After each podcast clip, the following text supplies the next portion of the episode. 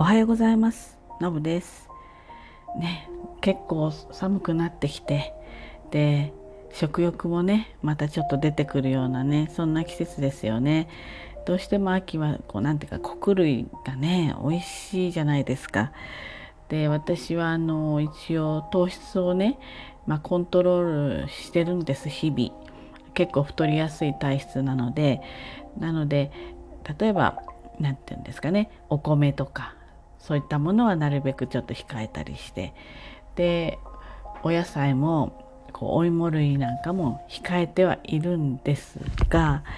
もうそんな私ですらちょっと食べたくなっちゃうような、ま、さつまいもとかねまあちょっとあったりするわけですよ。でさつまいももね調理の仕方まあいろいろあるんですけれどもあのすごくね簡単であの発見しました皆さんもよご存知かもしれないんだけれども炊飯器。これねめちゃめちゃ美味しくできるんですね。私ちょっと知らなくてで YouTube 見てたらやっぱりそういった情報を流している人がいてえっ、ー、と電子レンジとそれから、えー、普通にお水で茹でるのとそれから炊飯器とこれでですね、えー、さつまいもを、まあ、まあ、茹でたり蒸したりみたいな感じですよね。で、えー、どれが、まあ、糖度が一番高くなるかっていう実験をやってた人がいてで実はですね、まあ、電子レンジかなと思ったんですよねチンしてでなんか焼き芋みたいな作れるメニューもあったりするじゃないですか。なのでそういうふうに思っていたらなんとね炊飯器がねめちゃめちゃ甘くなるんですね。えー、例えばですね糖度として糖度結束器みたいなのあるじゃないですか。でえっ、と電子レンジがでやったさつまいもが糖度が22だとしたらえっとね炊飯器がね37ぐらいあるんですよ。えー、と思ってこんなに違うんだ茹でがねその間ぐらいなんですよね水で茹でてるのが。に20代後半だったかなんかだったと思います。30はるかにはるかに超えてるんですよね炊飯器が。で、まあ、これ至って簡単で、まあ、さつまいもをこう、まあ綺麗にね洗ってでさつまいもそのままボンって入れてそうですねまあちょっと大きめのさつまいも1個に対して水分カップ1ぐらいの感じですかね。100cc か。100cc ぐらいを入れる。まあこれはちょっと適当でいい感じです。それで普通にあの米炊くみたいにピッとスタートするともう勝手にあのふかしてくれるんですよね。でねあのもう出来上がってで私ちょっとそのまんま早めにやっちゃったのでそのまんまもう保温で放置してたんですよね。で食べる時に出してもう包丁入れた時にもう何て言うんですかね。まず皮がちょっと触っただけでつるってむける感じなんですよ。でこう包丁入れた時にこうねちっていうした感じ。でえーと、手で押さえて切るから手で押さえてるところがこう何て言うんですかね。ちょっとこう皮が緩んでねなんとなくつかめたりするじゃないですか。もうその感覚がもうなんかねっちりしててこうしっとりしててっていうのが分かるんですよね。で包丁入れてってものも中までね透き通ってるの。だからこれ安納芋とかのいいやつでやったらも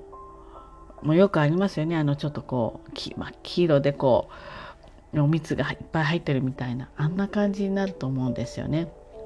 でも輪切りにして出したらば家族娘とかもこれ美味しいねってあのよくスーパーで焼き今石焼き芋みたいのをちょっと売ってたりするじゃないですか。もうそのレベルだねなんて言って。でそのさつまいもあの決していいやつじゃないんですよ。一つねいくら100 150円ぐらいの割と大きめで150円ぐらいで普通に山積みになってたさつまいもだったんですよ。なのにこんな美味しくなる簡単で美味しくなるんだなとちょっとびっくりしました。で他にはですね、まあ、当然さつまいもでできるからじゃがいもとかやっても美味しいと思いますね。あのもうホクホクでなんかしっとりでちょっとバターなんてね乗せて食べたら美味しいかなと思いますあとさつまいもにしてもじゃがいもにしてももう本当に中までこうしっかりできるので例えばマッシュポテトとかなんかそういうのを作りたい時もですねその下ごしらえとして十分使えるなと思いました。でね栗とかもいいんですよ。栗は、まあ、栗エスの縦にですねちょっと包丁を入れてそれで、えー、炊飯器の中に入れてやっぱり一定の水分まあ大体全部の量のまあ3%から5%ぐらいの水分を入れてであの普通にやはり炊飯す,、ね、するんですよね。そうねやっぱりねあのああいった類のものはゆっくりこう加熱していくと甘みが上がるみたいなんですよね。急激に加熱しちゃうとそこまで糖度が出ないらしいんだけれどもこうゆっくりこうじっくりこう中まで火が通っていくわけじゃないですか。なのでホクホクで甘くてもうスイーツのような感じで食べられるんですね。ですのであとは例えば里芋なんかもねちょっと小さめの絹かつきなんかもちょっと面倒だったりするじゃないですかだから洗って入れてやっチンしてそうするチンじゃないごめんなさい、えー、炊飯のスイッチを押してその後つるんって食べれるんですよ。意外とちょっと面倒くさそうなのは炊飯器を使うといいですね。まあ、うちの場合はですね今ちょっとお米を食べなくなってきてるので炊飯器がですねお飾りみたいになっちゃってるのね。なのでこれをまあ炊飯器でいろんなお料理できるのはね知ってはいたんだけれどもあの何て言うんですか？例えばシチューとかそういった煮物とかは実はあの圧力鍋の方が早くできちゃうんですよ。なのであんまりそういった類の料理で炊飯器は使ってないんだけれどもこのお芋類ねあと栗みたいなやつこれは炊飯器使うといいなって思いましたあとねあのいろいろこう野菜をバーッと切って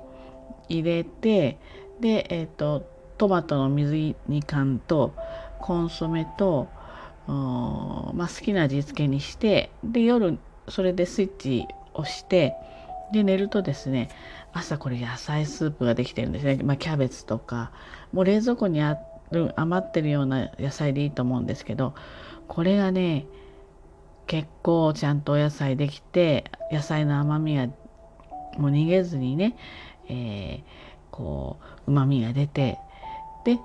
ね保温されてるからもうそのまんまあの器に入れるだけでいいのでスープ類なんかもいいですね。であの何て言うんですか炊飯器ってこうなんかくっつかないようになってるから洗うのもすごい簡単なんですよね。ですのでまあなんかあんまり調理には使わないでくださいみたいななんか書いてあったりするみたいなんだけれどもまあ割と使ってる人多いので、まあ、おすすめかなっていうふうに思います。まあ、味がついちゃう塩分とかそういうのでその中の釜が傷むってことはあるかもしれないのでね、まあ、そういったふかすみたいな茹でるみたいなそういったものに使えるとまあ、炊飯釜のねダメージも少ないかなって思います。もうぜひぜひね簡単なんでもうやってみてください。もう朝こうやってスイッチも押してあのお仕事出かけてそしたらもう夕方にはとっくにできてるからね。夕方一つあの一品になるじゃないですか。お芋とかでもちょこっとだけね。なのであのぜひぜひね騙されたと思ってやってみてください。とっても美味しくできるのでおすすめです。ということでね今日はちょっと炊飯器を使ってさつまいもを茹でる？蒸してみた？か蒸してみたっていう話をしてみました。それではね、えー、今日も一日頑張ってまいりましょう。じゃあね。バイバイ。